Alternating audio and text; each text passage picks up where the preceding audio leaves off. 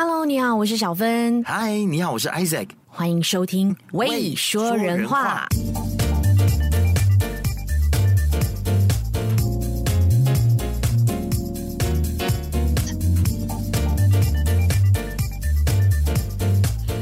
你知道我今天在干嘛吗？一大早起来吃早餐，我在清冰箱哎、欸。哎，过年是不是很多东西？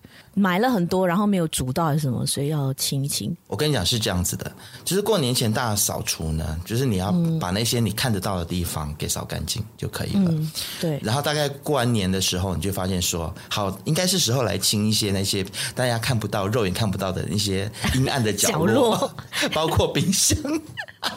哎、欸，我问你，你清冰箱，你会先把那个电插头关掉吗？先融掉了那个冰，有再来清。因为我跟你讲呢，就是我我也彻底，我也不知道是我另外一半的关系，还是因为我我现在听起来我的求生意志就是非常的。等一下，等一下，他有在听吗？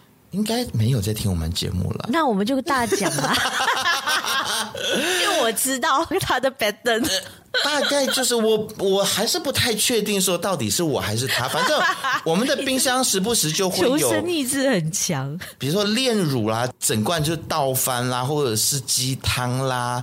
然后，而且我跟你讲，平常那种，比如说人参鸡汤那种，看起来没有那么颜色没有那么深的，嗯，就不会打翻。那如果是那一种药材鸡汤或者是肉骨茶那种，有酱油类的，对，都一定会打翻，它就会肆意在我的冰箱的各处。是，所以就还有一次我在冰箱里面发现抹布。哦，你跟我一起住的时候是不是？对。然后我立刻就知道是谁做的事情。对，应该就是我一个很神秘的室友，你知道吗？他很爱煮，然后他又很不，他又很善忘，然后他又会把。一些不该放在某些表面，或者不该放在冰箱里面的东西放在冰箱上面，对对。然后他就留在那边了，他就忘记这件事情了。嗯，所以我今天早上就是在那边大清理。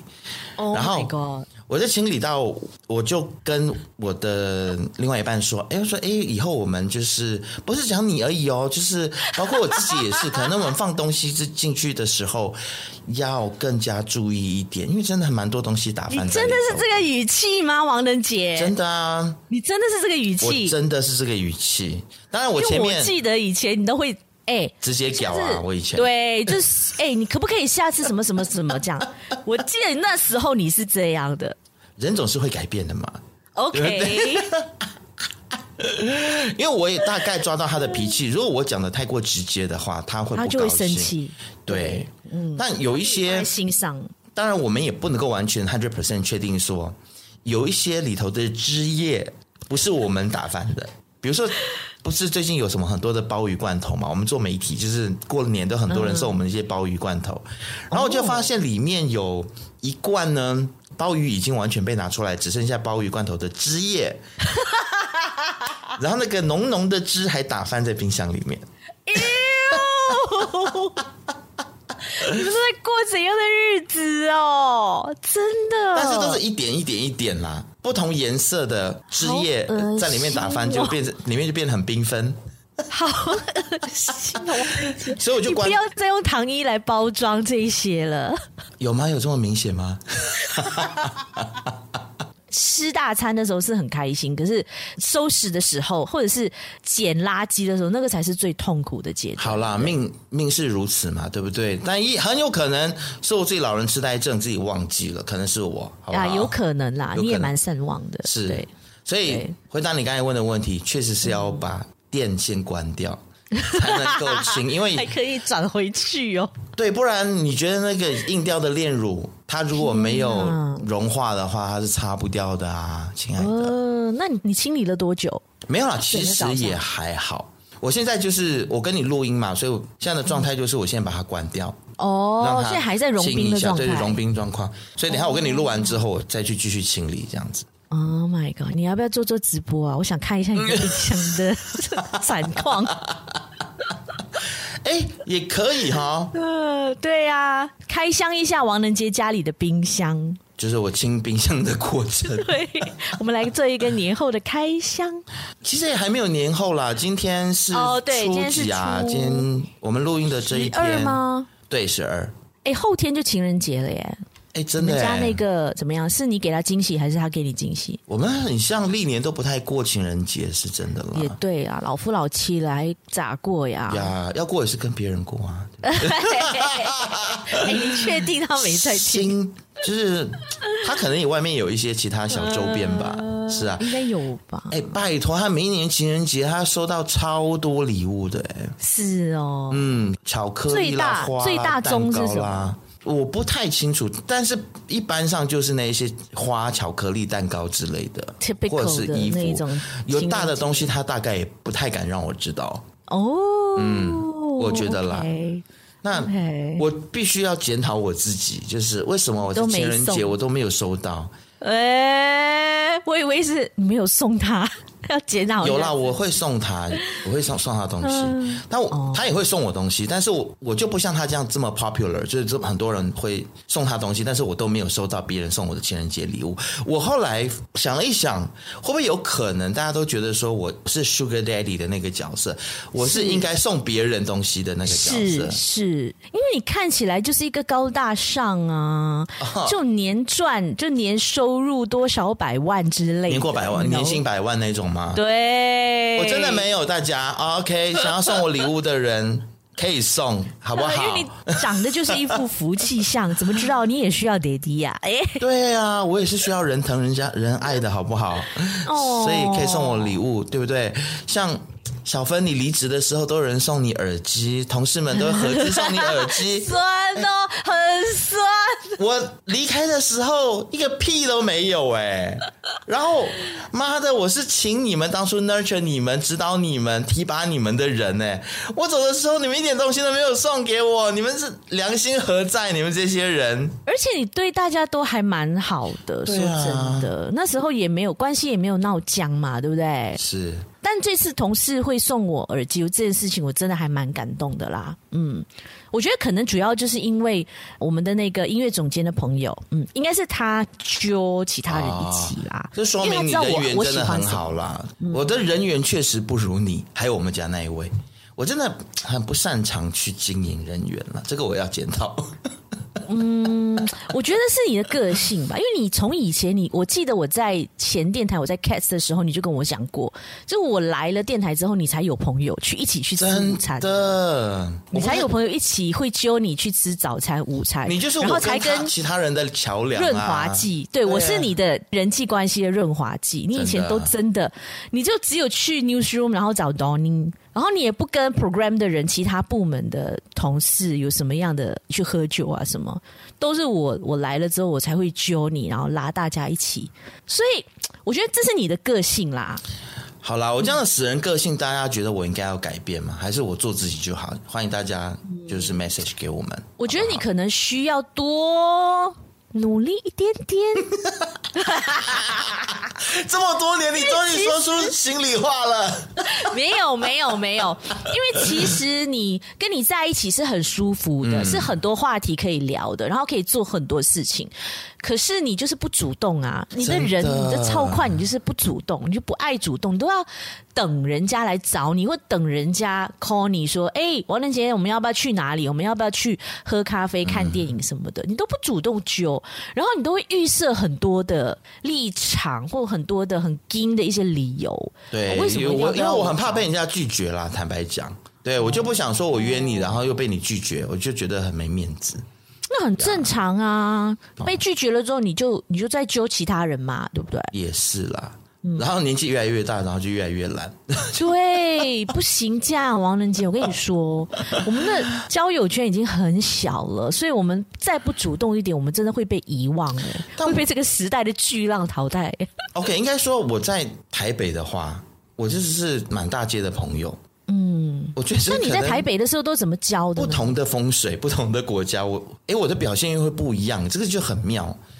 可能是台北喝的酒够多吧，而且哦对哦，台北很多夜店，对，然后也够自由，所以我就会比较肆无忌惮啊。哎，不应该讲肆无忌惮，就是比较没无拘无束。嗯，然后会去跟人家搭讪啊、攀谈啊、嗯、什么等等。对，所以我觉得，而且最主要就是你在台北，你是一个人住嘛，对不对？嗯嗯，嗯，所以大家都会比较方便来找。哎，现约有地，不啰嗦。对。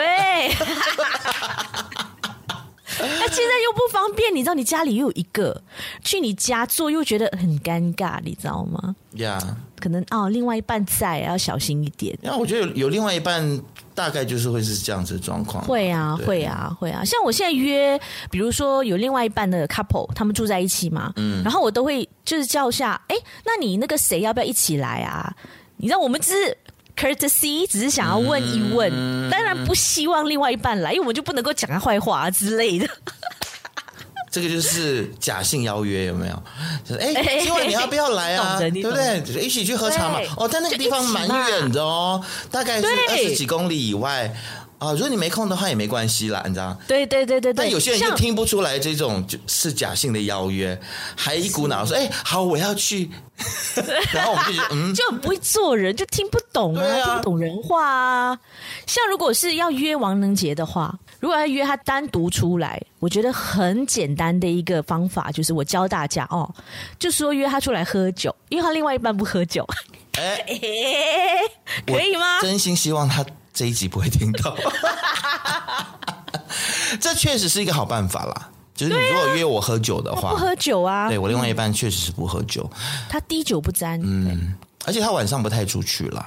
说到晚上不太出去这件事情，最近虽然马来西亚的疫情数字破两万诶，单日两万，expected, 但昨天你知道，在大吉隆坡地区到处都在塞车，因为是 Friday night，是过完年的第一个 Friday night。我跟你说，昨天我跟朋友去吃饭，然后喝茶。嗯路上就是几乎是回到了之前 MCO 的那个阶段，就是封锁没有人，没什么车，然后很安静。啊、然后我们的我们去的那个餐厅，在网络上的那个评语还蛮好的，然后竟然只有我们一桌哎。为什么古晋跟吉隆坡相差那么多啊？这代表什么？你知道吗？古晋人很怕死。而且今年我去古晋过年的时候，我们忘记在古晋合照。我们难得碰面，然后我们居然没有两个人。我们不是跟 William 合照吗？但就没有我们两个人单独的。哦，我忘记了，我们应该多拍一点两个人单独的照片，这样我们就可以做宣传照什么。好，没有关系啊，反正我很快要就过去了。了对，嗯、好，我这次去古晋，我就发现，嗯，古晋很多店家都没有开呀、啊，超任性的。然后跟吉隆坡状况也很不很不一样，就是很多，比如说我们喜欢吃的那个咕噜米啦，或者是拉萨那些都没有开。哦那吉隆坡的状况是很多茶室都开，因为他们觉得说，在疫情期间赚了两年，对，所以就就不要再休息了，报复性的赚钱。然后昨天我就跟另外一位古今的朋友啊，就聊天，然后他就说：“对啊，古今人就是这样，一到过年我就是要休息，休息。我不管过去两年我已经休息了多久了，但是我过年还是要休息。对对对，古晋人很爱过年呢。”真的，真的，而且昨天我们在吃饭的时候，我们看到附近的一个家庭，哇，一直在放那种很贵、很贵的烟花，哎，哇，满天星火的那种，很漂亮。然后就是那种隔十分钟放一个，隔十分钟放一个，啊，真的很有钱，很有钱呐！沙捞越就很多土豪啊，对啊，所以我就跟我朋友讲说，哇，他爸是不是开烟花厂的？怎么那么有钱呐、啊？报复性的放，然后呢，我跟你说，古晋人是超爱过你，欸、对不对？啊、呃，是，是炫耀，所以对，所以我就想起了我们的前电台的小编说，他为什么那么讨厌过年？因为其中一个原因是他觉得我们华人过年实在太招摇了，嗯，太爱炫耀了，所以他会觉得很不舒服。你记得我以前都是不喜欢听新年歌的吗？就是马来西亚的过年歌，我不知道为什么今年我心态大转变。人老了是这样，是因为年纪的关系吗？然后我就觉得说，那个新年歌会带给我一种开心快乐的感觉。真假的？真的？不是电音吗？哎，对，真的，我最近听电音反而听得少了。然后我居然，所以你都听什么过年歌？包括了我们其他同行那些电台的新年歌哦，哦，但是确实今年有几个 YouTuber 的新年歌。还不错，不错，吗对，像比如说，就是那个欠债还钱的是吗？有没有？就是有有一首叫 Who Else，对、哦、H U Who Who Else，哎，他很可很恐怖哎，他们的那个点击已经很像几百万吧？看一下，对啊，你确定他没有买吗？应该是没有啦。因为我们听到其实各大电台都一直在播他们的歌啊。哦、嗯、，OK，我最喜欢的还是那个低清的啦。哦，那个欠债还钱我觉得那个、那个太有趣了，太有意思，而且说出了很多华人商家的心声啊。嗯，你知道这过年啊，能够追回一点点债都好，你知道吗？哦，那个 Who Else 三 P，他们是一一群 YouTuber，然后呢，哦，这一首歌 Who Else 现在已经超越四百多万点击了。哇哦！才三个星期哦，哎呀，大家自己去找好不好？YouTube 上面都有。Who else？老虎的虎是吗？对，而且你知道他们在 MV 里面，他们是是反传统哎，你看不到任何的红色，都是黑色一片黑，全部黑色一片黑，有一点像黑社会老大或墨绿色，酷，非常酷。对，Three Production，嗯，可以找他们上来聊一聊哈。他们流量这么高，也不一定愿意啦。可以 try，哦、对，OK。然后过完年之后，其实很多人都不想回来上班。其实这事情已经由来已久啦。真的，我觉我我其实我蛮压抑的，因为嗯，就是在过年之前，其实马来西亚的防疫的措施全部都已经松绑了嘛。嗯，然后现在大家都可以自由的去上班，但是我现在就发现说。真的要叫大家回来工作，真的不简单。就开始不习惯了，就觉得哈啊，又要打扮哦，又要早起，然后又要出门开车塞车，就觉得莫名的一种倦怠感。对，但确实也也有很多公司，包括我们的同行，又是同行电台啊，嗯、或者是我们听到有一些就是媒体界的朋友，他们又开始又送员工回家工作了。哦，是哦，对，是因为疫情又反扑吗？还是我不想用“反扑”这两个字，就是因为确诊数字现在单日破两万。对啊，破两万哎，很可怕哎。就是昨天嘛，我们录音的前一天，就星期五的时候，我们有访问前卫生部副部长李文才医师。哦，他怎么说？他是说，其实不用这么紧张。他说：“现在很自然的现象，对，因为 Omicron 它本来就是传播力比较强，嗯、传染力比较强，但是但是很多都是轻症，第一期跟第二期，这种那种无症状或者轻微症状的一些病例。对，所以他就是说，现在要看的应该是重症或者死亡病例、住院率。嗯，大家不要太紧张。嗯、是是，还是要该打加强针，还是要打一打了，好吗？嗯。”虽然现在就是讲说，呃，打了疫苗之后，打了加强针之后，现在的状况就是，呃，重症率大概是在百分之三到五之间。嗯、那大家为什么会这么害怕？就是大家都担心自己会变成那个百分之三或百分之五呀。哦，这次过年，我的好朋友啊，伟斌，他就是回来了之后，就发现自己喉咙开始痛、咳嗽啊，伟斌哎，伤风，对，就是那种所有的症状都是 Omicron 的症状，但是。他自己在家里做了这个快筛了之后，对，快筛了之后呢，又是 negative，而且他是每一天做，Okay. 然后又是阴性，但是他就是觉得很累，然后伤风、咳嗽、感冒，然后我就说，你最好是先在家里避一避，先不要出来吧。那他为什么不去医院做个 PCR 呢？很多人就是有那种侥幸的心态啦，对就觉得说，哎呀，反正我 negative，我就先在家里休息一下喽，嗯、隔离一下喽。所以李文才医师也有讲啊，现在其实实际上的这病例一定是比通报的还要多，因为现在有很多人就觉得说啊，我虽然是 positive 了，但是我没有什么太严重的问题，嗯、他也懒得去通报。对对对，对，他也不在他的这个 MySejahtera 上面去通报。对，因为古晋你看每一天都是两位数、三位数，我就心想怎么可能呢、啊？嗯、怎么可能？一定是很多人都在家里隔离，或者是没有通报。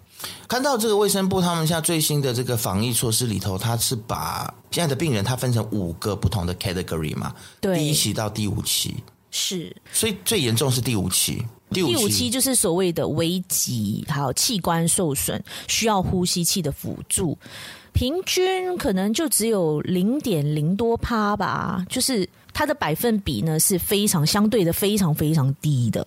哦，OK，嗯，不像第一期跟第二期的那一种，就是比较多。嗯，所以现在就是第一期、第二期就可以待在家里，然后也不用通报，就在家里隔离就好了，也不用去隔离所。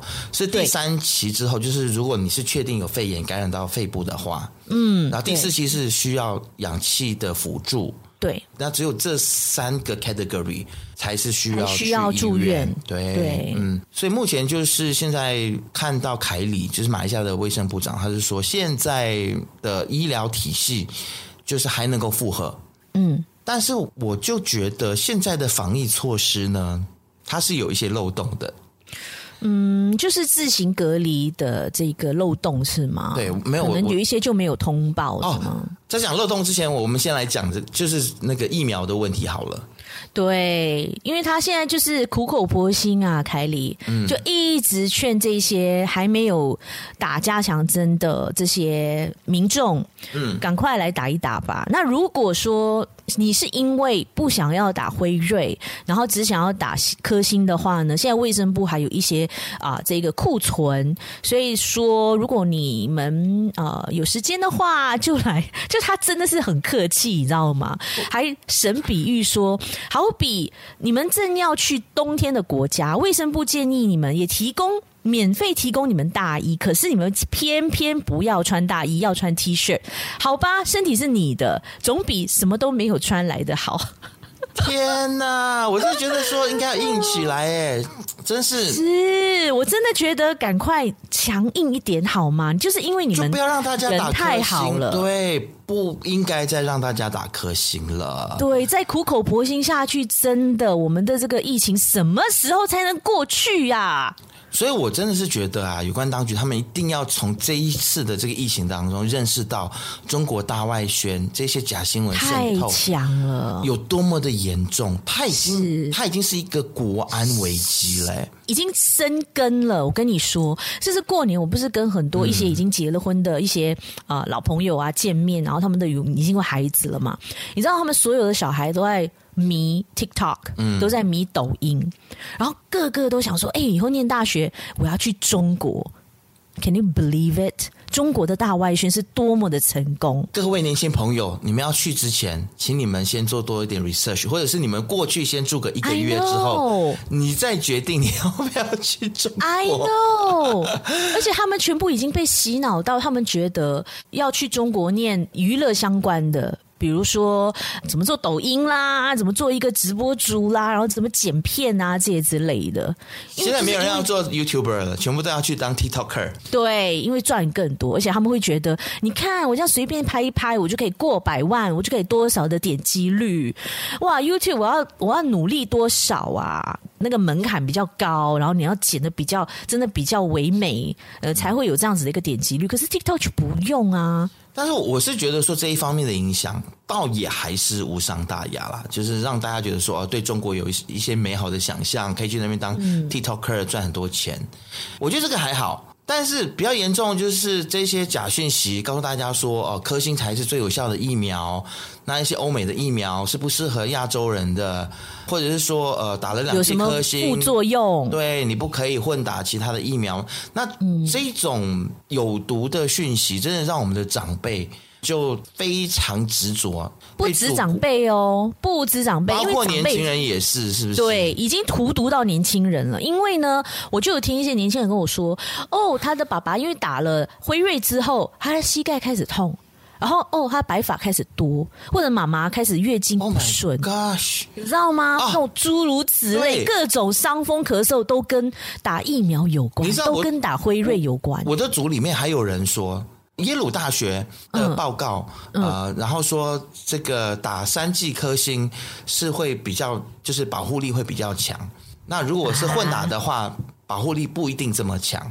然后他就说有有某一个马马来西亚的官员，我忘记是谁了，他有提出这个报告。那我说这个报告他其实有一些谬误啊，是不是就是因为他之前打了两剂科兴？所以他即便在打了加强针，跟其他人相比之下，他的保护力是是比是比较低。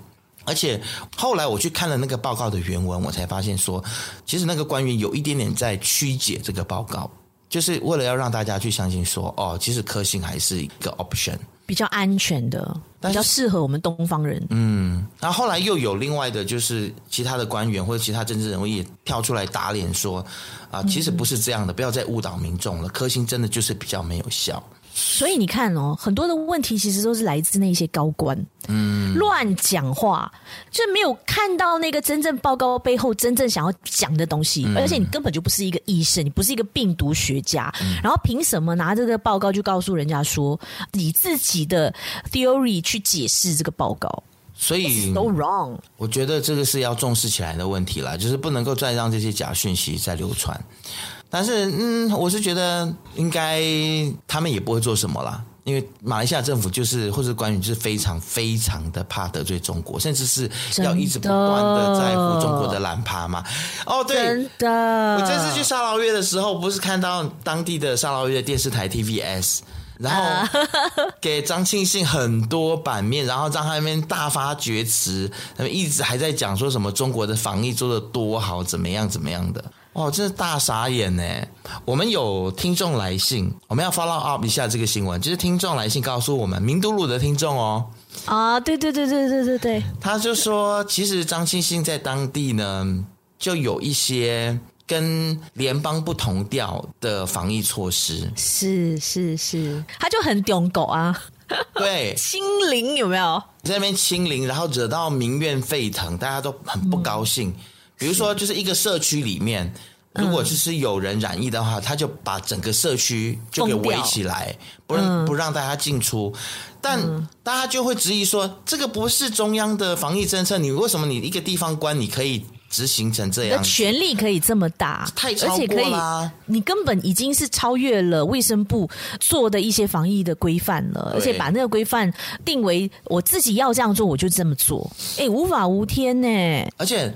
你就算要这么做的话，你是不是要先通知大家，然后做好准备，让大家有个准备是吗？对啊，然后他没有，他就是说封就封，所以大家就是生活非常的困扰，就清零啊。后，后来听说就是投诉太多了，他就不坚持了，这样。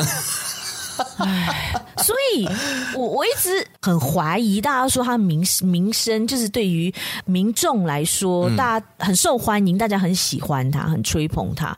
到底是真的还是说只有少部分人？我我我只是觉得说他非常会玩网络啦，他网络玩玩的非常好，就像就像王力宏这样子啊，对不对？嗯，对对对，他的确有后面有一个蛮厉害的一个助理，跟他的团队在帮他做策划这些东西，带风向啦，或者是跟他呃安排他的一些一些新闻稿啊，是不是？对啊，所以他有网军，我也不奇怪。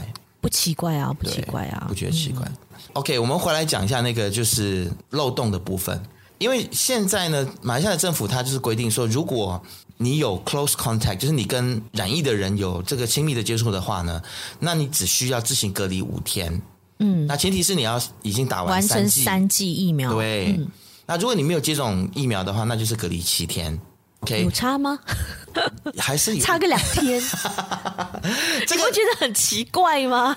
像是你你你在餐厅里面吃东西也是啊，就是你食物没有上来，那不可以摘口罩，也是一个 LPPL 啦。对，嗯、那反正你就已经在那个餐厅里面了，对不对？那那什么时候摘口罩有有差很多吗？好，就很奇怪，大家就会纠结这一些。好，第二个第二个第二个规定是说，你确诊的话要自行隔离七天。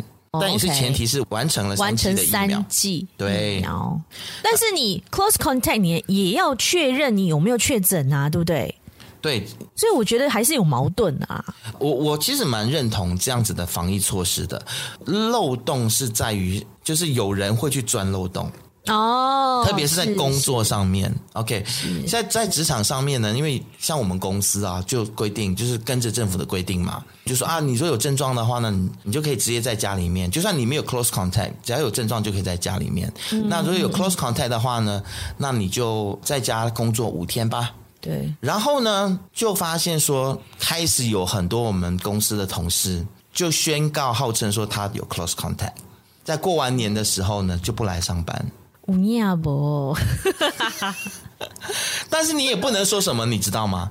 那你就要求他可能去医院那边跟医生拿一封信啊，就是证明啊。有哦，有吗？但是我们公司其实是没有硬性规定说一定要，所以就、哦、就是变成有一点是自由心证，你知道吗？还是要硬性啦。我跟你说，人就是爱钻漏洞。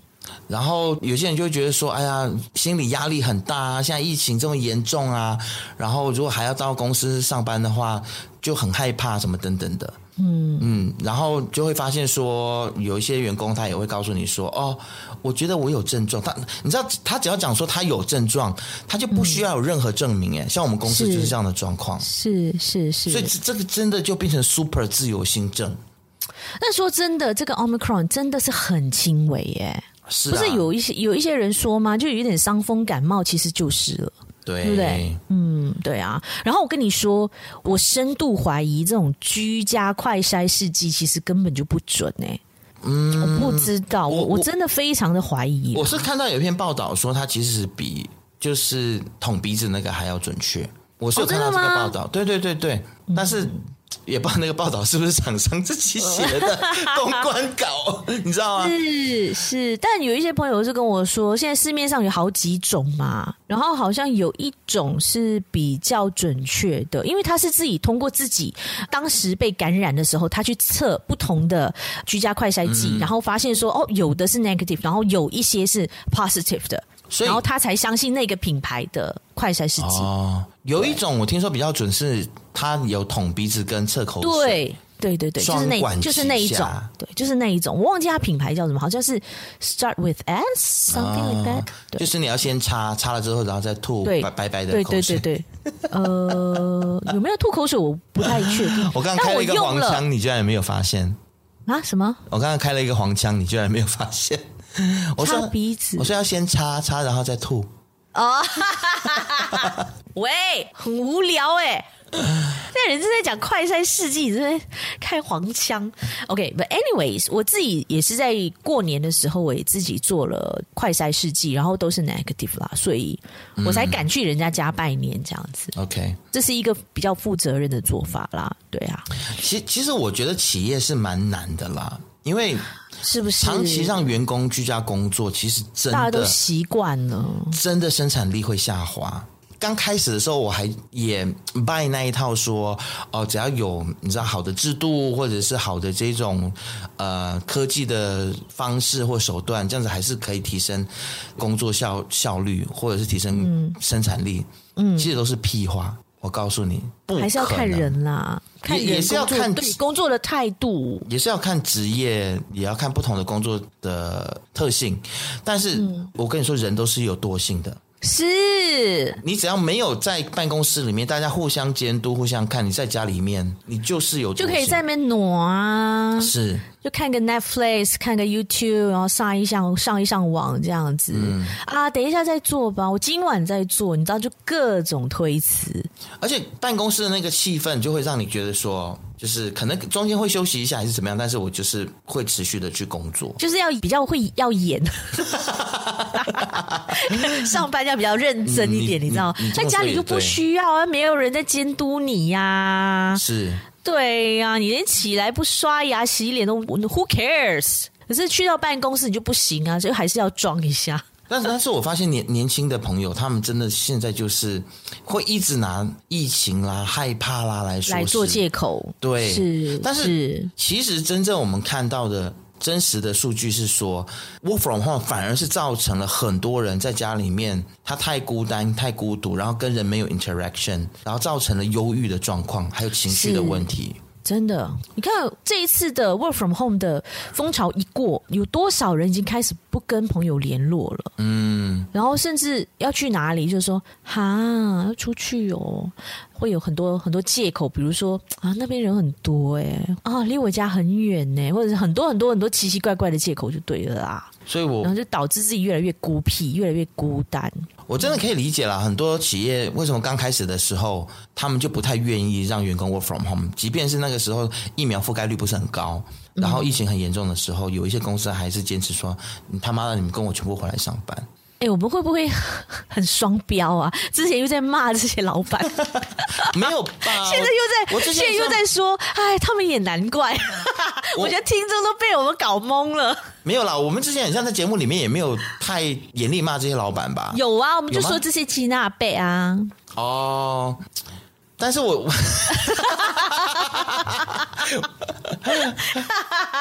好矛盾哦。对，我们是不是很矛盾？哎，所以到底要老板怎么样？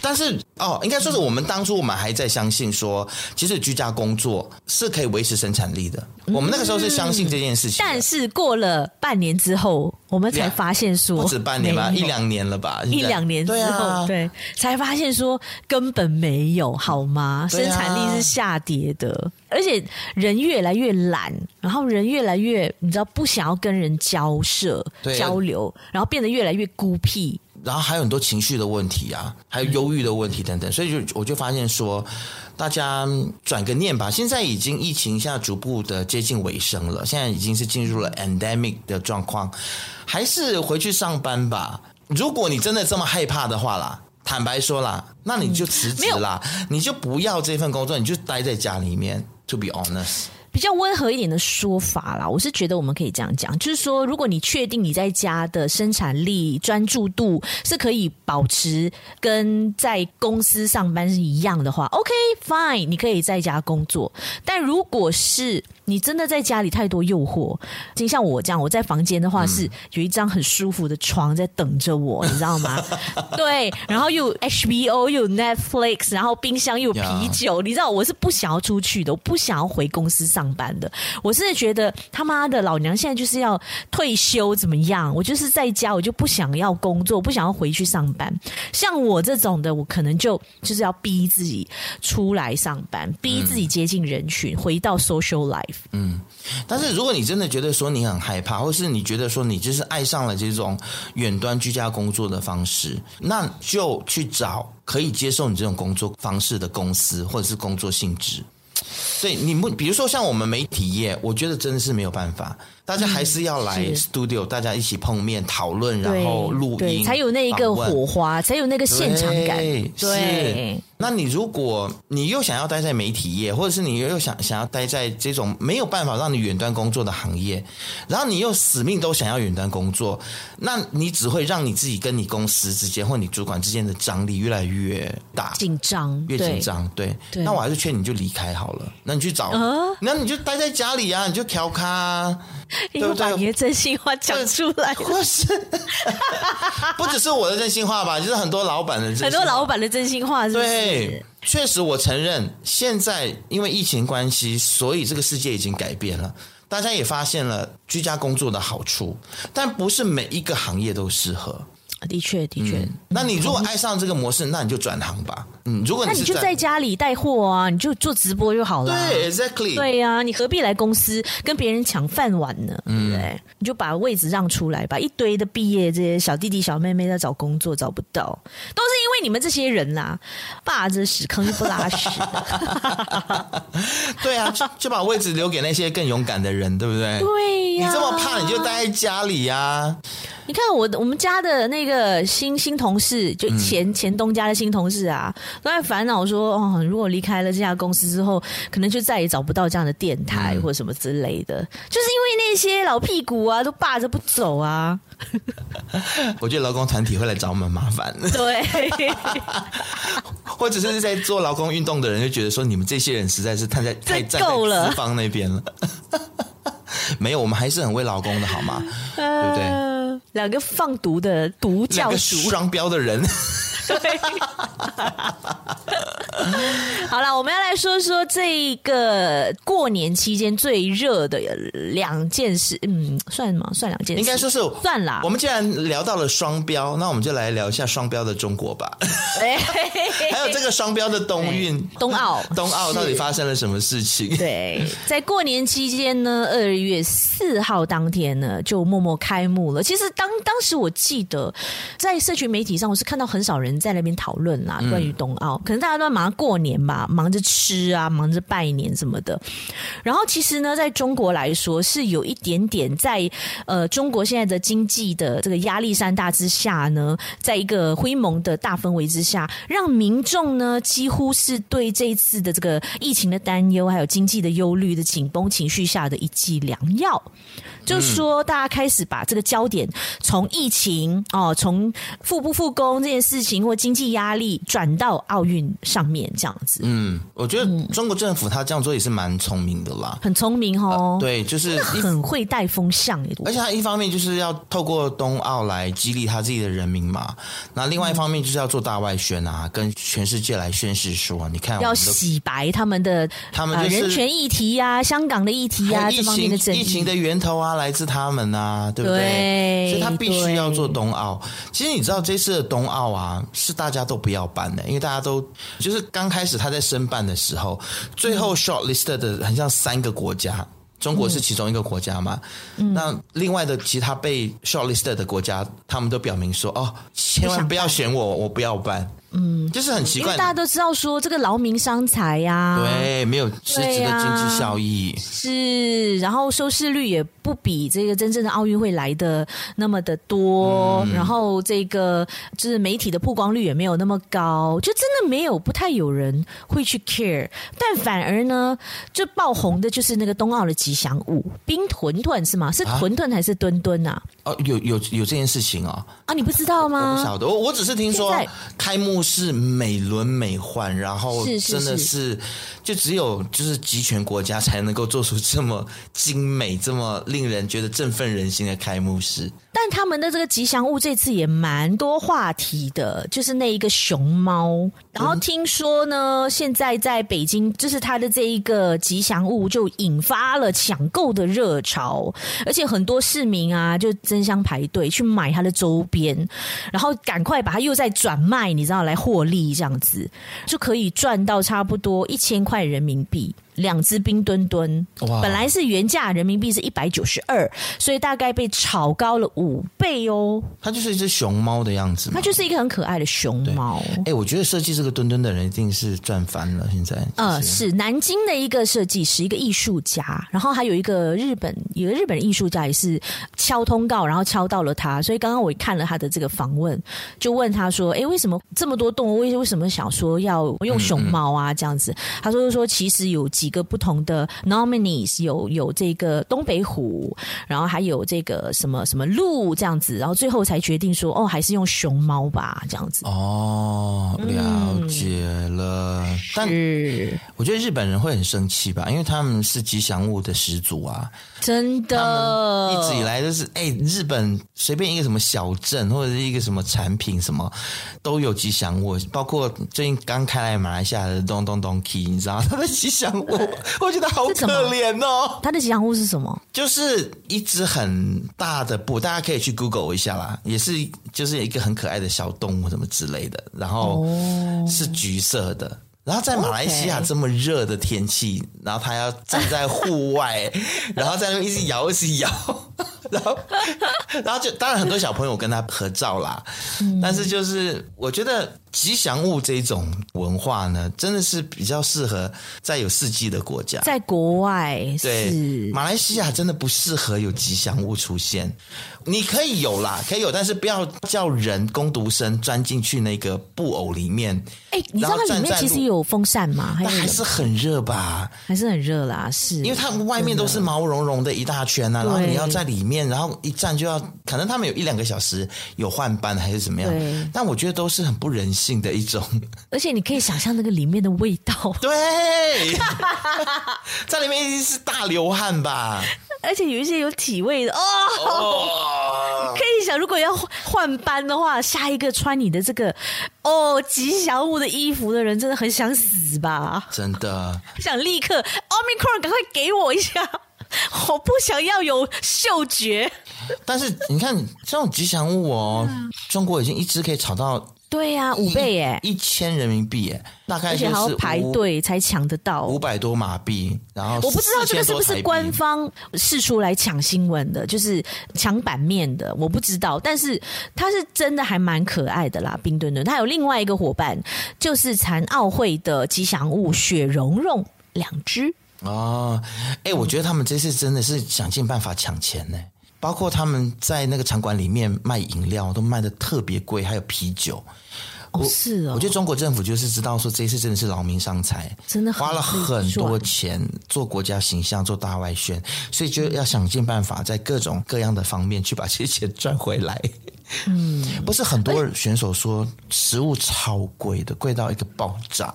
选手需要买食物吗？他们不是都有被准备好那个便当啊什么的，或者选手村里面的 buffet 哦，对啊，或者说.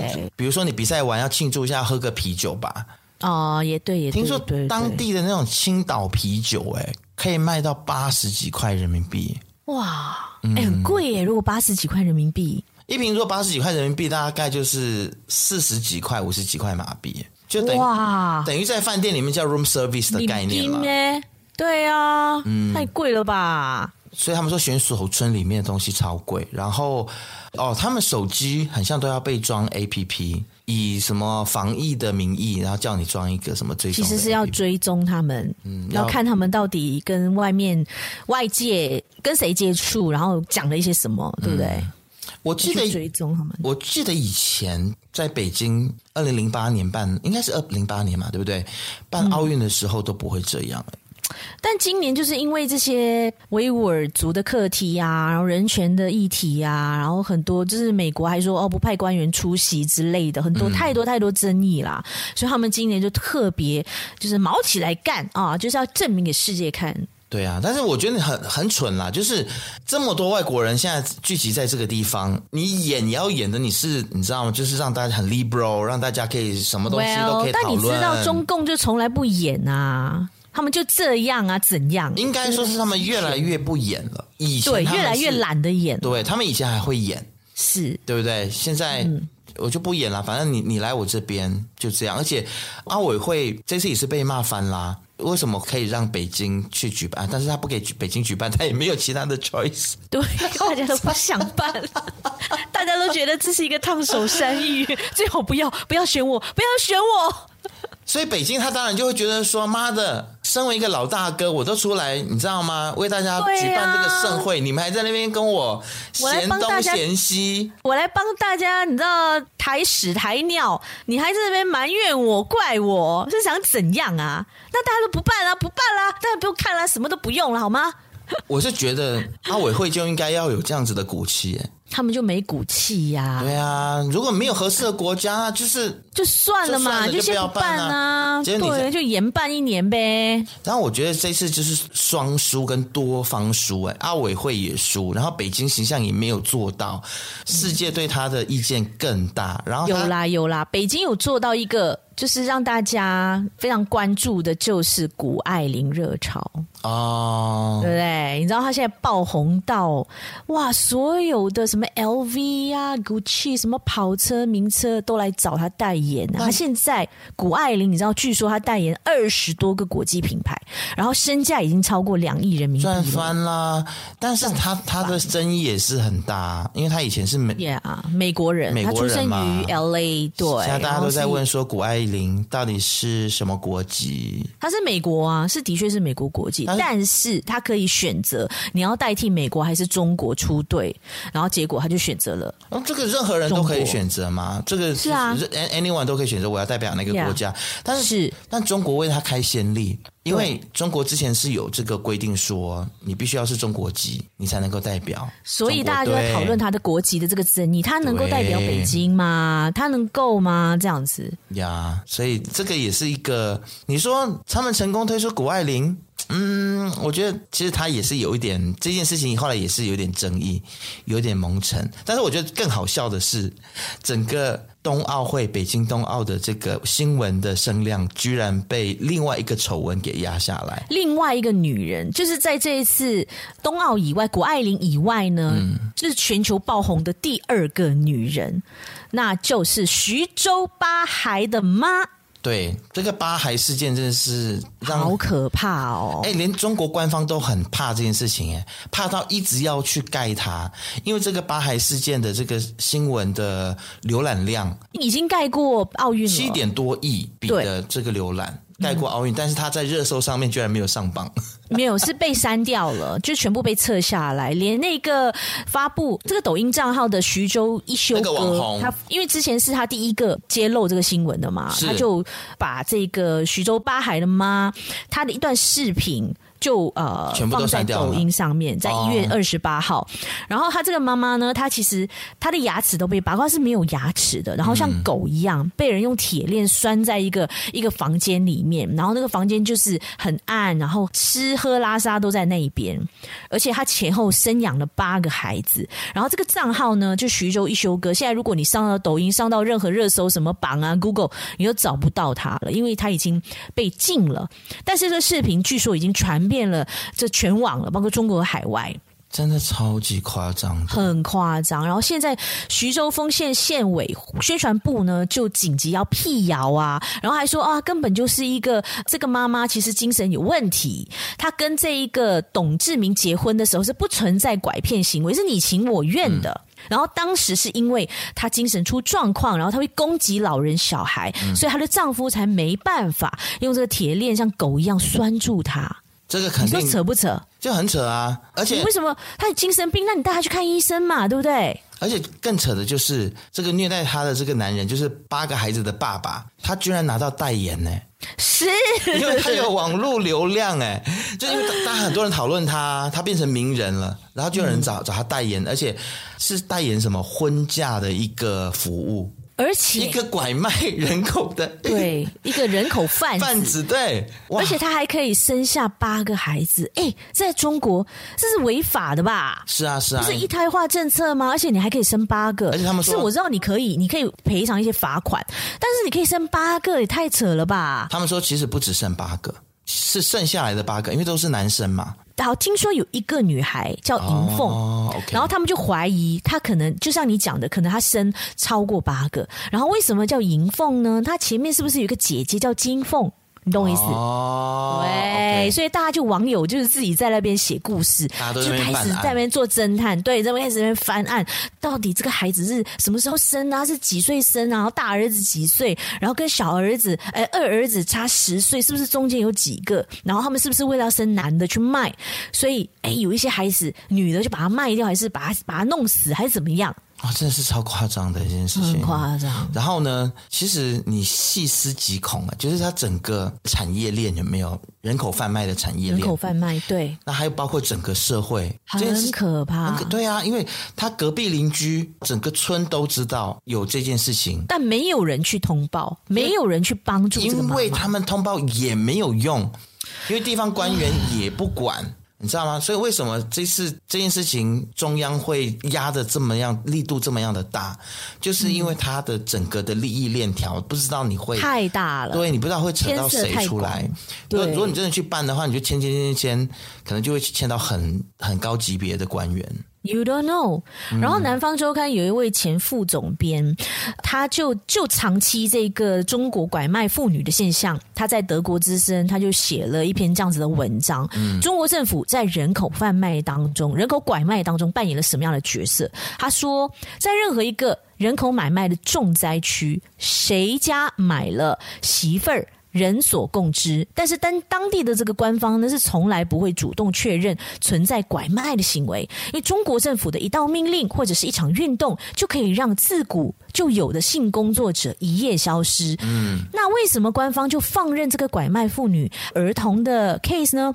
答案就是将女人商品化和工具化，漠视妇女儿童的基本人权，是父权专制社会的内在本质，这是他们的 DNA 呀、啊。嗯。而且受到惩罚的不是人口贩子哦，而是揭露人口贩卖的人，就好像你刚刚讲的，你揭露了这个案子，对不对？他们不是关那个人口贩卖的哦，是把你关了起来，就说你散播谣言，唯恐天下不乱。所以，还想要去中国发展的这些去当 TikTok 的年轻朋友们，要不要自己看一看？听，听我们今天说人话好吗？我们这在跟你用真心说人话，特别是女性朋友。年轻的女孩们，你们还要去中国当 TikToker 吗？你们不怕被拐卖吗？而且在中国，就是拐卖，就算是罪成的话，他被判刑比卖一只鹦鹉判的刑，或者是那种什么受保护的保育动物的判刑还要低。OK，我直接讲好了，我看到的状况是，嗯、如果你是贩卖人口的话，或者是拐卖女性的话，嗯，最高刑罚，他们现在看到的判例是判三年啊。才三年，然后最低有判几个月或一年的。那如果你是卖鹦鹉，因为鹦鹉是受保护动物嘛，嗯，啊，或者是穿山甲好了，最高可以判五到十年，而且有判。所以女人还不如鹦鹉，对，人还不如动物，你知道吗？你的价值。所以就就像小芬刚刚所说的啊，女性已经是被商品化了，而且等于是官方来认可某个程度上面认可这件事情，允许这样子的一个行为。对，嗯，去啊，大家去当 TikToker 好不好？大家真的要认识这个国家的本质，还有它真的里面所发生的很多事情的细节。我必须再说一次，为什么有这么多中国人，他们是想尽办法要出来？然后你们这么天真，然后看了看了 TikTok，或者是看了你知道啊各种大外宣的电影，嗯，然后就对他有这么多的幻想，然后对于这些新闻就视而不见呢？对，选择性的去看这些新闻，嗯，唉，这让我觉得非常的寒心啊。但无论如何啦，嗯，现在这一个八孩的妈妈事件不断发酵嘛，在舆论还有强烈的各方的这个反弹跟这个压力之下呢，现在当局官方是一直从不断的改口说哦，没有这件事情哦，是你情我愿的，啊、呃，这个孩子的妈是神经病。到现在这个董志明呢，因为非法拘禁罪啊，据说有被关了起来，但是最后也被放了，还是怎么之类的。然后呢，他的另外一个。的伙伴就是非法，就是人口贩卖的这些伙伴，两、嗯、个都被抓了，三个人已经被拘刑了。然后呢，最多也就是关个三年喽，呀，或罚一点钱嘛，出来又是一条好汉呢、啊，又怎么样呢？但是现在大家都很关心，就是杨某霞，嗯，当初为什么要把她的牙齿都拔光了？是不是有遭受什么样的暴力？然后到底是什么时候患了精神病的？是被弄到精神病，搞到精神病，就是因为被当成生孩子的机器吗？嗯，是被拘禁起来，一直被不停的强奸吗？嗯，然后孩子是不是都是这一个爸爸的？是不是还有很多不同的？这些都是有待 I don't know。我觉得官方是不可能调查出一个什么样所以然的啦。他们很被动啊。是啊，对对对，我是希望啦，在这次的舆论压力之下，就是中国政府高层他们可以去做一些改变，至少去修法吧，让这个判刑变得更严重，才能够你知道吗？有警惕的作用。但是你回头想想哦，为什么他们不制止这件事情？因为就是中国一胎化的政策导致男女之间的人口失衡嘛，所以很多男人就找不到老婆哦。男人找不到老婆呢，生育率就会下降。现在中国政府在拼什么？在拼生育率啊，嗯，所以他就默许人口老化。就算你男人去强奸女人，嗯，只要你们生得出孩子。我就可以不怪你们，我就可以睁一只眼闭一只眼啊！对，就睁一只眼闭一只眼。就算是拐卖，这个女的变疯了又怎么样？但是你知道，可搞不好在那些高官的心中，他们就觉得这个男的好屌哦！你知道吗？你搞出了八个婴儿，好可 怕哦！弄出了八个小孩，这个就是中国政府要的啊！因为他就很担心他的人口红利会失去啊。所以有没有这些都是一套又一套的，包括之前什么禁娘令啊，他怕大家就你知道都变 gay，然后不去生小孩，嗯、对，然后还禁止你们玩游戏呀，对，然后禁止什么过劳死啊，嗯、就是那个九九六。九九六文化，就恶打这个九九六文化啊，希望说你们赶快回家生孩子去，就不要给我把时间都放在工作上，好不好？对啊，就。It's so sickening，你知道吗？嗯、然后又这这件事情又让我想起中国网球名将彭帅被性侵的事件。嗯、你知道他现在还出来说他没有被强奸？对啊，一概否认嘛。从前从之前自己写信说把事情所有的事情都抖露出来，到消失一阵子，嗯、然后到现在出来说他没有被强奸。哎，你在演给谁看呐、啊？是演哪出啊？但是我觉得他是很可怜呐、啊，他也不得不嘛。对不对？除非他今天他是被引渡，就是另外一个国家收留他，然后甚至是他全家都已经移民到国外，毕竟还有家人。嗯，对，不敢啦，他不敢讲什么啦。我觉得他是很可怜的啦，但比较可恶的是。但是你有发现，那个张高丽到现在、嗯、没有任何关于他有任何的被审判、嗯、或者是被关、嗯，然后怎么样出来说话，然后负责这些都没有，就完全消失。唉，这个徐州八孩的妈妈的事件，我觉得也最后也是不了了之。是啊，是啊，嗯、我觉得最可恶的是在马来西亚那些整天还在帮中国擦脂抹粉的那些。对，拜托你们擦亮眼睛好吗？是，我觉得你们会有报应的。啊，我就这样讲。你们 有这么严重吗？是啊，你们没有看到这些血淋淋的事情，这些人就是生活在水深火热里面，然后你们整天还在那边写那些假新闻，然后为中共擦脂抹粉，让我们这边的年轻人对那边有一些一些错误的幻想，或者是让我们这些本地的中华教叔叔阿姨们不愿意去混打疫苗，成为防疫的破口。哎，你不觉得你们做这件事情，小孩生不出屁眼吗？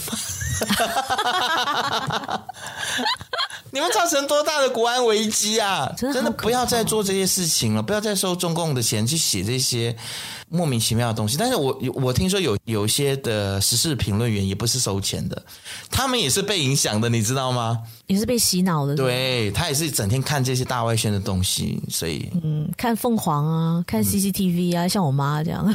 对，还有我哎，我家人都是啊，都是被中国大外宣洗脑的。哎，如果你跟他们讲说这个八海的新闻的话，哎呦，可怜哦，或者他们会讲说，然后就没了，这全部都是美国的阴谋，全部都是美，欸，对不对？真的，这个八孩的妈妈可能就是一个。呃，精神有问题的人，是他可能就失失觉失调症，那你们就是硬要把他弄成说他擦脂抹粉，说他被被暴力对待，然后对中国政府是多么的可怕，想要淹死这件事情，他根本就没有淹死，他在处理，他们现在在照顾他的孩子，你知道吗？然后他的老公啊，怎么样被关了，你知道吗？哎、欸，我们这已经太了解中华胶们会怎么说了。真的，中华胶都觉得我们这两个是被西方媒体，我们才是被洗脑的。对，对，我们才是被洗脑的，我们才是笨蛋，他们才是最聪明的，你知道吗？他们是走在正确的道路上面。是因为美国嫉妒中国越来越强，是，你知道西方就是嫉妒，不能够让中国的这个华为啊，五 G 现在先赢过美国，不行。啊，OK 了，然后也不能够让中国的这一个火箭先升空，我一定先把它打下来，就用这些新闻把它打下来。